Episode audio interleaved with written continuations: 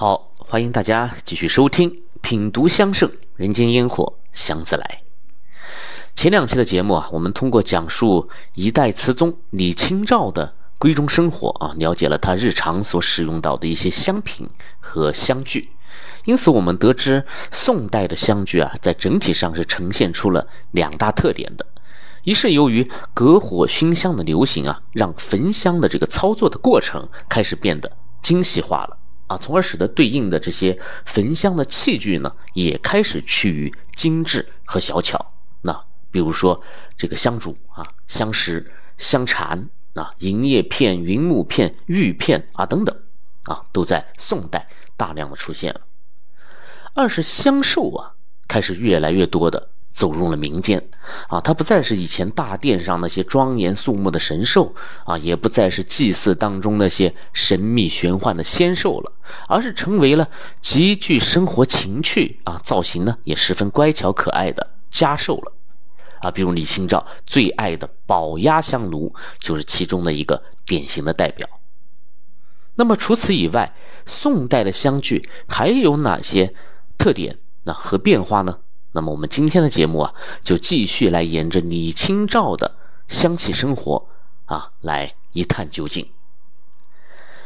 之前的李清照啊，她显然是一位幸福的女子了啊，她有好的家世啊，有好的夫君，她自己的性格呢，也似乎格外适合大宋啊这个充满了书卷气息的时代。那在淡淡的啊、朦胧的这些烟气当中啊，他可以书写出醒目的绝世的诗词文章。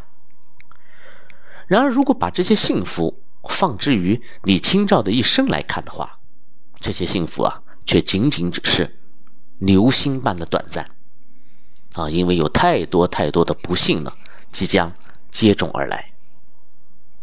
这个家庭的不幸呢，我是在前面。这个埋下了伏笔的啊，不知大家是否还记得，李清照的父亲李格非啊，与他的这个公公啊赵挺之是分属于不同的这个政治派别的。那从变法的角度来讲，李格非呢他是属于旧党，而赵挺之呢他是属于新党的。那么可能啊大家会觉得有些奇怪啊，那既然你们是处在针锋相对的这样的政治立场的话，那你赵家当初又为什么要到？啊，李家来提亲呢？那么这实际上啊，就与赵挺之的为人有关了。啊，这个赵挺之呢，就是一个典型的官场中人啊，他懂得趋利避害啊，懂得玩弄权谋。那李清照出嫁的时候啊，当年那个宋徽宗啊，才是刚刚即位，嗯，不到一年。那个时候的朝政大权呢，实际上是由向太后把持的。啊，这个向太后呢，她是从宋神宗驾崩以后就开始垂帘听政了啊，所以这个大权一揽呐，包括像拥立啊宋徽宗赵佶登基的这件事情，实际上呢也是他的手笔。那么这位向太后，她就是旧党的这个支持者啊，所以尽管宋徽宗可能对于这个改革的方向是有些不同的看法的啊，但是他拿这个向太后并没有什么办法，所以旧党。在那一年呢，是受到了向太后的力挺的。那么深谙权术的赵挺之啊，他自然知道，那如果想要保证自己的仕途万无一失的话，那在新党这边啊，如果一条道走到黑的话，是有很大的风险的。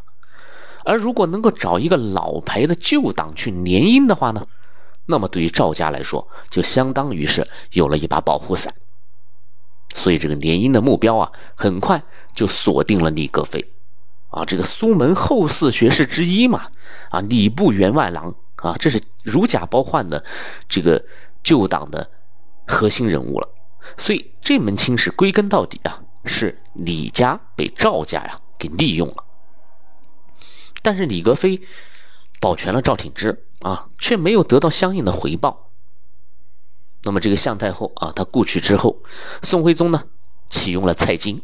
啊，新党又重新的崛起了。啊，蔡京我们之前说过啊，虽然他的书法名列四大家之一，但此人啊，兼相全程的这个嘴脸是无法因为他的艺术造诣而改变的。那么蔡京重新拟定了这个旧党的名单啊，将这个重要的人物啊，司马光啊、苏辙、苏轼啊、黄庭坚啊、秦观等等等等这些上百人呢，都分别定了罪名。并且把这个名单还交给宋徽宗亲自写下，再刻到石碑上，啊，称他们是元佑监党。那么这个元佑呢，实际上就是一个年号了啊。比如说新党呢，它就被称为元丰党啊，元佑、元丰都是宋代的年号。那么刻在石碑上这件事情啊，就说明事态已经非常严重了啊。因为在古人看来，往石头上刻，这就是让你永世啊不得翻身的意思。那么李格非的名字呢，也是赫然其上。那很快，李格非一家呢就被逐出了汴京啊，打回了原籍啊，就是山东。而与此形成鲜明对比的却是赵挺之啊，他本来就是新党嘛，而且为人处事啊也跟这个蔡京是一丘之貉啊，因此啊一路高升，这个仕途通达。那么李清照啊，她是已经嫁给了赵家了啊，所以她是不能跟随父亲回山东祖籍的，她只能留在汴京，所以心急如焚呐，就希望这个公公啊可以施以援手来救自己的父亲一把。然而赵挺之却是无动于衷的啊，他生怕影响了自己的前途，所以李清照很生气。可是，啊，一个弱女子又完全的无能为力啊！这个古代女子在家庭当中的地位本来就很低啊，她当然更不可能去找赵明诚闹啊，因为赵明诚在赵挺之眼中，呃，一直都是一个逆子啊，因为这个赵明诚他是啊苏轼、黄庭坚的忠实的这个追随者啊，他跟老爸是对着干的。所以这个无奈呀、气愤呐啊，这个都没用啊。李清照呢，就只好写下了一句“炙手可热心可寒”的这个诗句，送给了这位红极一时呢却冷酷无情的公公赵廷之。那么李家的失势啊，是现实给予李清照人生的第一次打击。但是谁也没想到，这个政局的变化让人根本摸不着头脑啊！新旧交替，此起彼伏。没过几年呢，哎，赵挺之也被罢了职，而且一命呜呼了。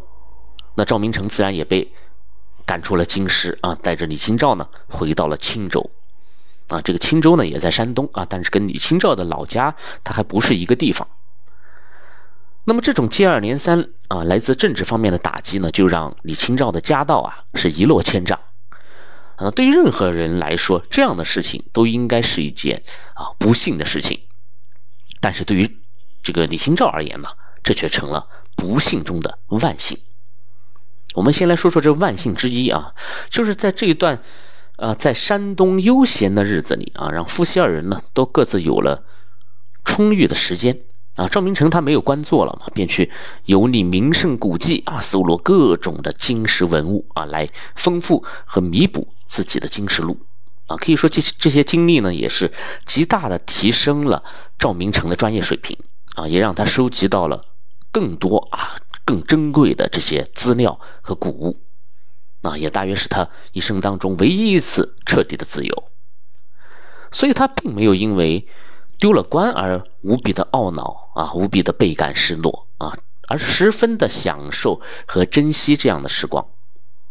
那么事实最终也证明了，让他灿烂于青史的，不是他的官做的有多大，而是对于金石学的研究有多深。啊，所以我们看啊，有一个爱好啊，对于人的一生来说是有多么重要啊！在事业和家庭之外，还有一件可以陪你。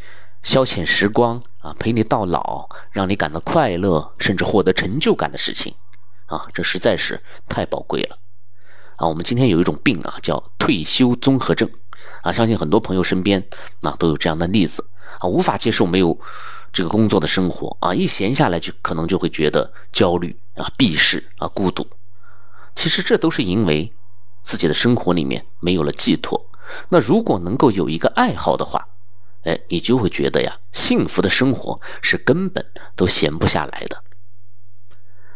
当然，我所说的这种爱好啊，不是那种人云亦云啊，然后胡乱跟风的去学很多乱七八糟的东西啊，然后到头来自己都弄不清楚到底喜欢的是什么。那我所说的说的这个爱好啊，它一定是一种挚爱的喜好啊，简称爱好。那如果你不挚爱它，啊，那只能说是一时兴起啊，一时的这种欢喜罢了。所以各位朋友啊，尤其是年轻的朋友们，在找到了工作啊，找到了爱人之后，一定要去寻找一个属于自己的爱好啊，它同样足以影响你的一生啊。但制香嘛，也可以作为其中的一种选择了。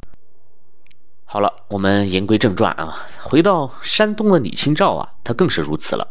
那父亲被逐出京师的这些年，他在赵家过的啊，肯定是很不舒心的嘛。哎，但是现在公公也倒台了啊，这些怨恨也好，委屈也罢啊，也都成了过眼云烟了。那么离开那个令他深感不悦的官场的氛围啊，再也看不到那些趋炎附势的嘴脸，再也听不到那些阿谀谄媚的声音啊，他重新回归了平民的生活。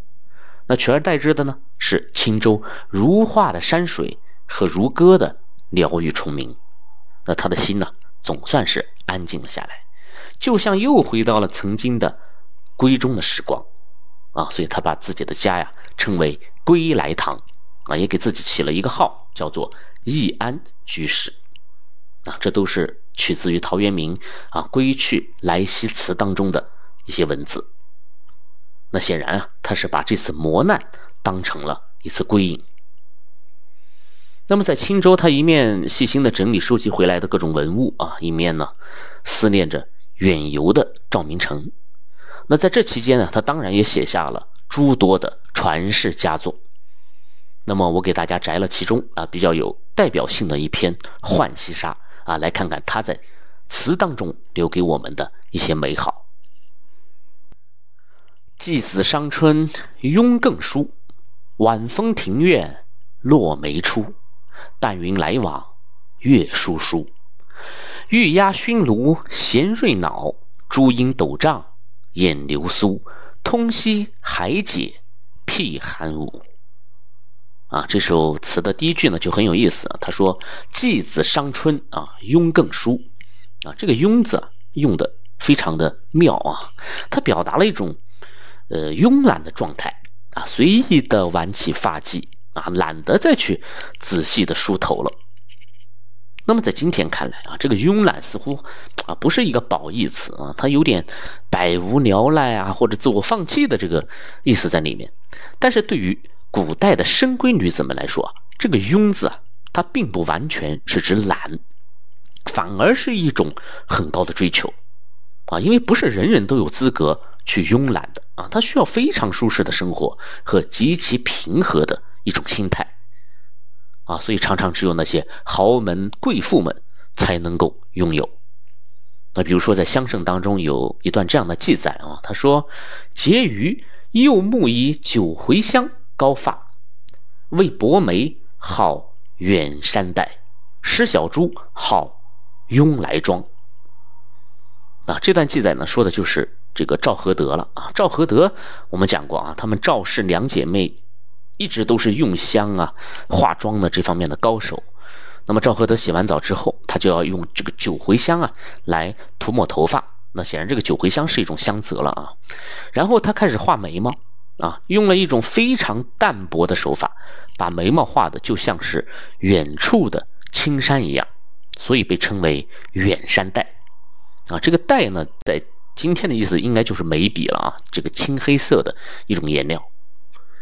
那接下来在脸上施小珠啊，就是画上浅浅的这种胭脂。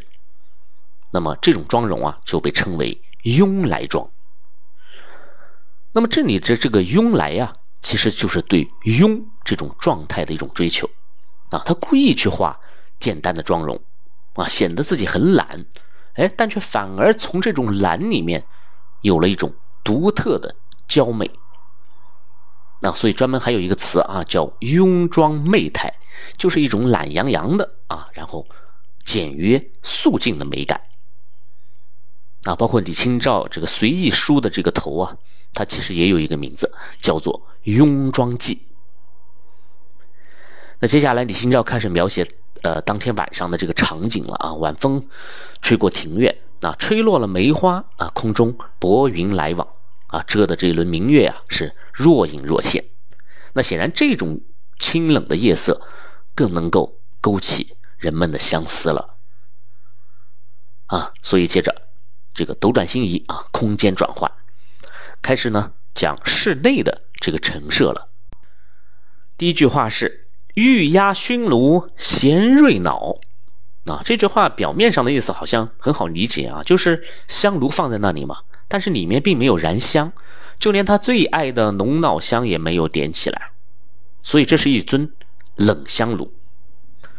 但它到底有多冷呢？啊，不仅是里面的香冷，啊，不仅仅是里面的炭火冷，就连这个炉子的本身都是冷的。那么他用了一个词“玉压”。啊，前面我们讲了压型的这个这个熏香炉啊，它是唐宋时期极受文人雅士喜爱的一种香炉的形制。那么玉压，如果按字面的意思理解，那就是玉做成的压型炉了嘛。那如果我们不说其他的话，那光是这种质地啊，就让人心生凉意。啊，当然可能有的朋友会说，玉不是温润的嘛？那温润如玉嘛，它哪里冷了呀？哪里凉了呀？啊，当然这里我们不去抬杠啊，仅从文学的角度来探讨玉的这种感受啊，我们不是去分析玉石，所以在这首词里啊，玉压就与整个冷清的夜色融为了一体。但接下来我们要讨论的重点是什么呢？是李清照他真的有一尊用玉雕刻成的压形香炉吗？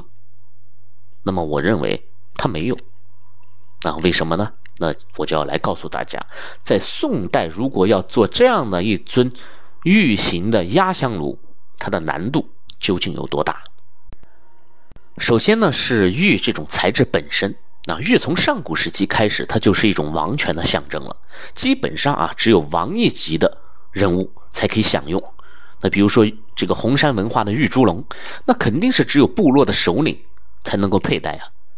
那要么就是用来制作祭祀的这些礼器啊，玉琮啊、玉璧啊、玉章啊等等啊，供奉给天地神灵啊。在良渚文化呀、齐家文化这些早期的遗迹当中啊，都是有大量发现的。但是那个时候并没有什么好玉啊、什么不好的玉啊这样的分别，因为有玉就不错了嘛。因为这个产玉的地方是很少的，而且基本上都不在中原。那么后来。那到了汉代呢，开通了西域，新疆、青海的这些玉料呢，就开始从玉门关传进来了。啊，虽然他们的玉质很好，可是路途遥远呢，运输艰难呢，它根本无法形成规模。啊，比如说像那个金缕玉衣吧，它说起来都是绝世的珍宝了呀，但是那个玉呢，也就是岫岩玉，啊，产自辽宁，在今天很多。啊，这个玩玉的藏家看来啊，都是不太能看得上的一个品种。那么到了唐代啊，这个很开放啊，贸易的范围也很广大，理应有大量的玉器出现才对啊。但实际上啊，在唐代玉器的出现呢比较少啊，所以我们之前讲唐代的香具，主要都是讲它的金银器啊，因为那个时候唐人对于金银呐啊，还有像玻璃、水晶啊、玛瑙这些异域的材料的喜好。其实是更胜一筹的啊！玉器呢，多少有些被忽略，所以一直到了宋代啊，这个玉啊，才算是走出了王侯将相的府邸啊，开始向民间普及了。这个老百姓呢，也能用了，而且成为了一种比较正常的商品的交易。那么这个就与香文化的发展几乎是同样的节奏啊，所以我们由此也可以看到啊，各种文化之间的这些脉络也是彼此互通的。但是虽然民间有了，也仅仅只限于啊一些小的器物，那比如说配饰类的啊，玉簪子啊，玉镯子，那把玩类的有这个小鸭子啊、小兔子、小狗啊之类极具生活情趣的这些手把件，那就在宋代经常出现。可是大件的器物啊，尤其是像玉香炉这样的这个器物，却很少很少能够见到。所以这里呢，就要来讲讲第二个原因了。大家都知道，这个香炉啊是要掏膛的啊，也就是要把这个炉的炉腔给掏出来。那这个掏当然不是我们拿着勺子去掏西瓜瓤那样啊，一个大勺子下去一下就给它挖空了。啊，在玉石上这是不可能的，而且古人呢，他没有电力，制玉都是用解玉砂之类一点一点的去打磨的，所以一大块玉料掏出来的糖已经全部都成为粉末了，啊，等于就是浪费了。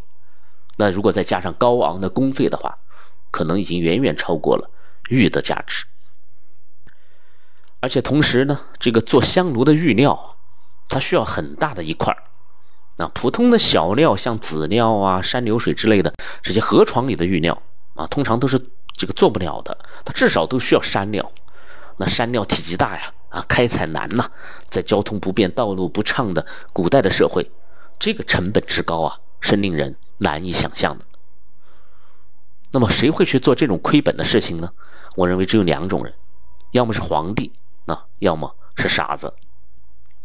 所以玉香炉的大量出现，通常被认为是在乾隆以后，啊，西域的叛乱被平定了嘛，和田通往中原的这个通道呢也被重新的打通了，那最好的和田原料啊有了保证，再加上这个乾隆皇帝他有一种非常特殊的喜好，就是非常喜欢复杂的东西啊，所以有个名词叫乾隆宫啊，就代表着清宫造办处啊，当时一种非常高超而且复杂至极的一种工艺。那么这种工艺呢，就被用在了玉石的上面，所以在乾隆朝有了一尊一尊精美绝伦的玉香炉。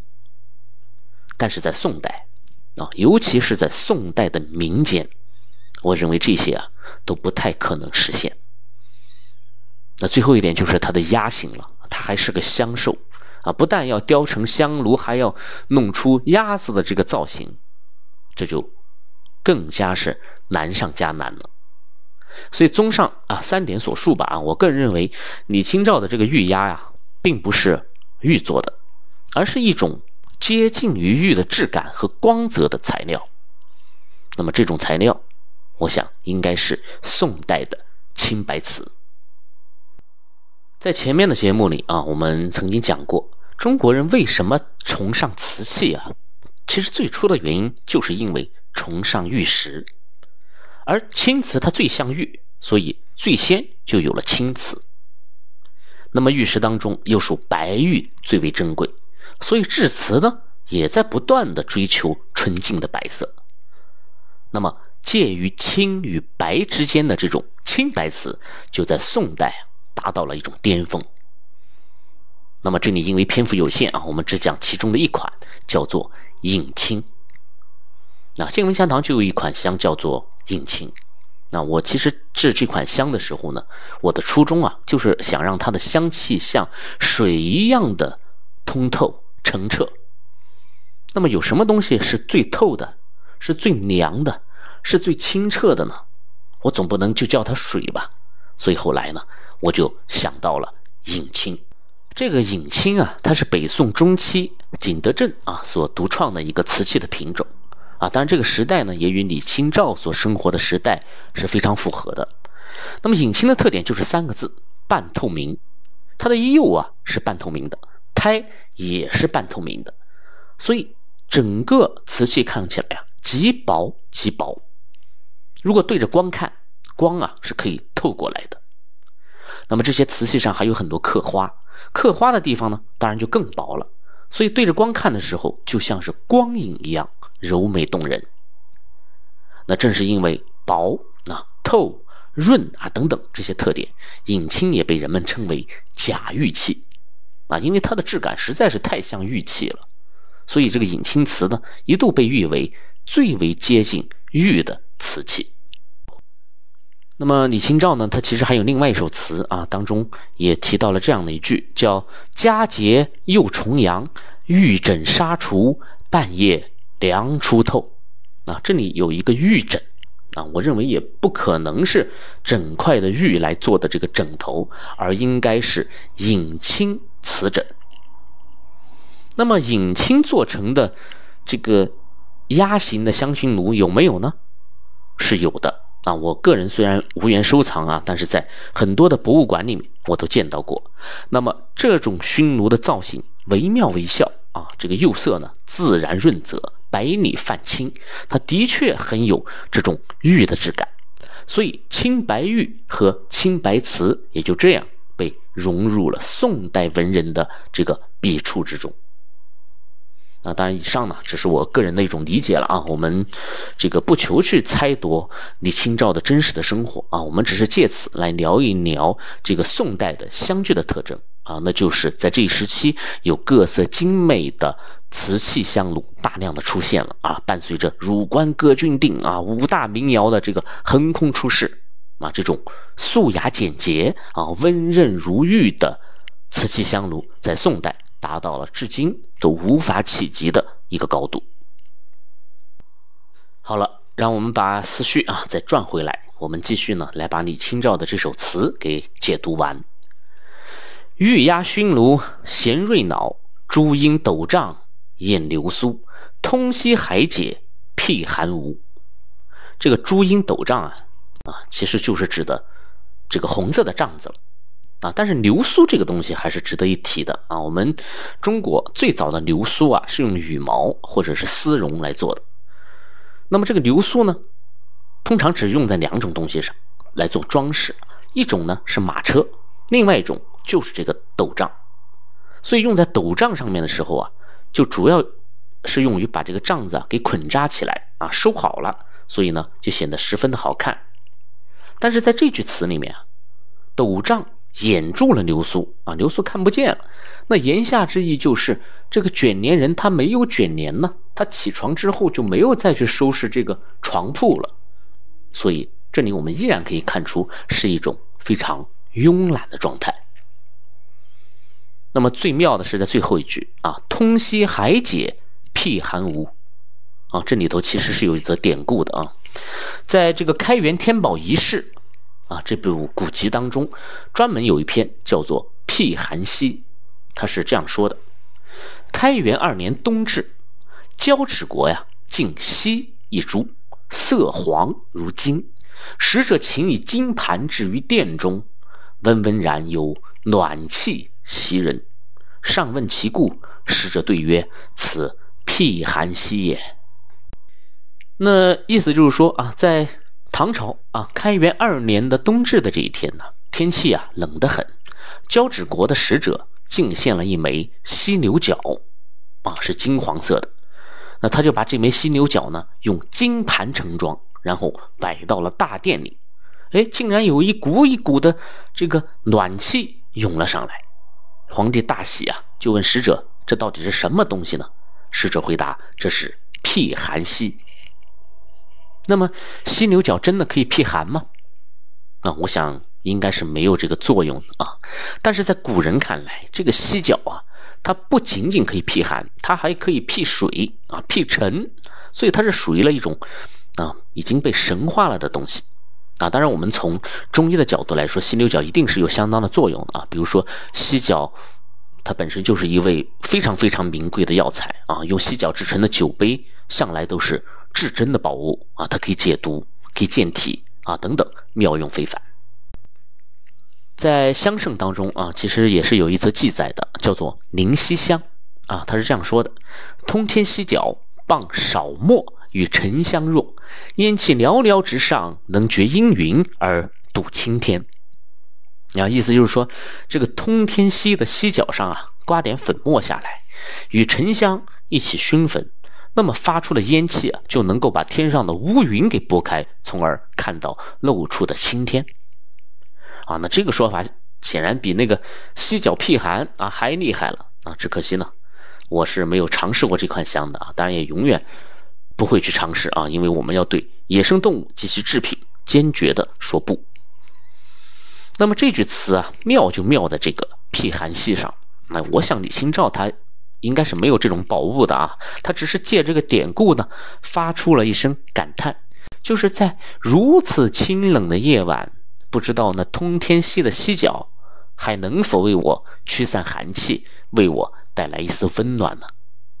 啊，结果前面所说的那么多的铺垫，都是为了最后这一抹情绪的抒发呀！啊，他一个人在一个没有一丝烟火气的房间里，他对于赵明诚的思念应景而生啊，涌上心头。而女为悦己者容啊，所以他的慵懒呢，看来也并非是为了故作一种娇媚了，而是无人欣赏罢了。所以这首词当中的一切疑问呢？都在这最后一句有了合理的解释。那么，在青州的这十来年的岁月啊，对于李清照来说呢，应该说是人生最后的安宁了。啊，我之所以说是不幸中的万幸啊，这其这里面还有一个万幸之二啊，就是他躲过了发生在靖康二年的东京城破。那我如果我们假设啊，这个赵家继续的官运亨通啊，他们一家人继续生活在东京汴梁的话，那金兵攻入京城的那一刻，恐怕他们最终也是在劫难逃的。但是这个万幸归万幸啊，这覆巢之下焉有完卵呢？这个战火很快就烧到了山东了。那宋氏开始南迁呀，百姓啊开始南逃，而且他的夫君赵明诚啊，已经是先行一步被调往南方任职去了。所以在山东只剩下李清照孤身一人，他守着归来堂整整几间屋子的这些珍贵的文物，茫茫然不知所措。那是保命要紧呢，还是保护这些文物要紧呢？几经思索，啊，李清照他仍然无法割舍他和赵明诚的这半生的心血啊，所以他决定带着这些文物，跟着宋氏一起南逃。我们今天还活着的人们啊，已经很少有人经历过像逃难这种事情了啊，所以我们经常在看一些书的时候，会把逃难这个事儿啊想得很简单啊，比如说像这个宋氏南渡，那既然是东京沦陷了嘛，那大家就赶紧赶紧收拾收拾行李啊，这个对吧？该骑马的骑马啊，该坐车的坐车，没车的你就跑步吧，总之就往杭州跑，然后到了杭州啊，就相当于换个这个城市开始生活了。其实这完全就是我们的一厢情愿，啊，真正的这些逃难啊，根本不是这样有目的性的，因为这个金兵他不是说攻陷了东京然后就按兵不动了呀，他们一直在身后穷追不舍，所以逃难是没有目的地的，根本没有人知道最后会在哪里这个落脚。那如果你跑得不够快，那稍稍有些迟疑，就会被全部歼灭。啊，所以这个宋高宗赵构，他是一路往南跑的，啊，从河北的大名府跑到河南的商丘，啊，从商丘跑到这个江苏的建康，又跑到临安，还没安稳几天呢，这个金兵又追来了，他又只能继续的往南跑，啊，跑到绍兴，啊，跑到温州的沿海，啊，最后吓得在这个海船上躲着，啊，在海里漂了半个月，那一直等到岳飞呀、韩世忠啊这些大将击退了金兵，他才回到临安。啊，才算是安定了下来。所以这个南逃的路线，它是非常的曲折而又漫长的。啊，太多太多的人都死于这一路的奔波了。那皇室尚且如此仓皇啊，更不要说是平民百姓了。况且是拖着十几车珍贵文物、孤身一人的女子李清照啊。所以我们很难想象啊，他一个人在荒山野岭面对一群抢夺文物的贼寇的时候，他该有多么的无助。所以从这一刻开始啊，李清照呢就陷入了常年居无定所啊、颠沛流离的这种逃亡的生活，而更多更多的悲剧也在这期间不断的袭来。那文物被抢劫，赵明诚病亡，等等。那么关于这些悲惨啊，由于时间的关系呢，我们也就不去一一的细说了啊。总之，这位婉约的弱女子在命运的打磨下，成为了一名铿锵的战士，啊，她坚韧的守着所剩无几的文物，耗尽了最后一丝精力去完善亡夫的《金石录》，啊，她一改柔美的文风，写下了诸如“生当作人杰，死亦为鬼雄”，至今思项羽，不肯。过江东这样的豪言壮语。那么在最后的岁月，他怀着对故土难归的无比的失望和这种无限的孤独哀愁，悄然的逝去了。啊，时至今日，都没人弄得清李清照啊，他究竟是死于何处的，他葬在哪里？但这一切都已经不重要了。那么此时我们再回望他的一生。这哪里只是一位女词人的一生啊？这简直就是整个王朝的盛衰兴亡，是整个时代的跌宕起伏啊！而当把这一切都压在她身上的时候，实在是太沉重啊，太沉重了。我忽然想到了一首词啊，是来自于另外一位杰出的宋代词人的，他叫辛弃疾。他描写了一个宁安呐元宵之夜的景象。这首词是这样写的：东风夜放花千树，更吹落，星如雨。宝马雕车香满路，风萧声动，玉壶光转，一夜鱼龙舞。蛾儿雪柳黄金缕，笑语盈盈暗香去。众里寻他千百度，蓦然回首，那人却在灯火阑珊处。那尽管辛弃疾啊写这首词的时候呢，李清照已经过去很多年了，但我想这临安的繁华景象啊，他应该是见过的。只是他心里的哀伤，在这劫后的盛世里，却越发显得悲凉了。我希望辛弃疾蓦然回首时看到的那个人是李清照，他依然站在临安的灯火阑珊之处，轻声吟诵着他所喜爱的诗词，想念着他所挚爱的故土与爱人。他所心爱的那尊玉压香炉，也不知何去何从了。但我想，它一定会流传到一代又一代的爱香之人的手中，会被重新埋上香炭，重新熏上瑞浓老香。那么这些香气也将带着李清照的才情诗意，亘古飘扬。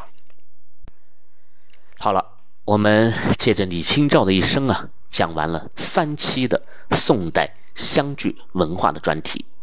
啊，讲的不好啊，或者有疏漏之处的，还请大家多多指正。欢迎点击啊节目页面的购物车图标来品鉴堂主亲制的古法香品，同时呢，关注“见闻香堂”公众号来获取更多的图文版节目内容。那么这期节目就讲到这里，谢谢你的收听啊，我是见闻香堂青花甲子，我们下期再见。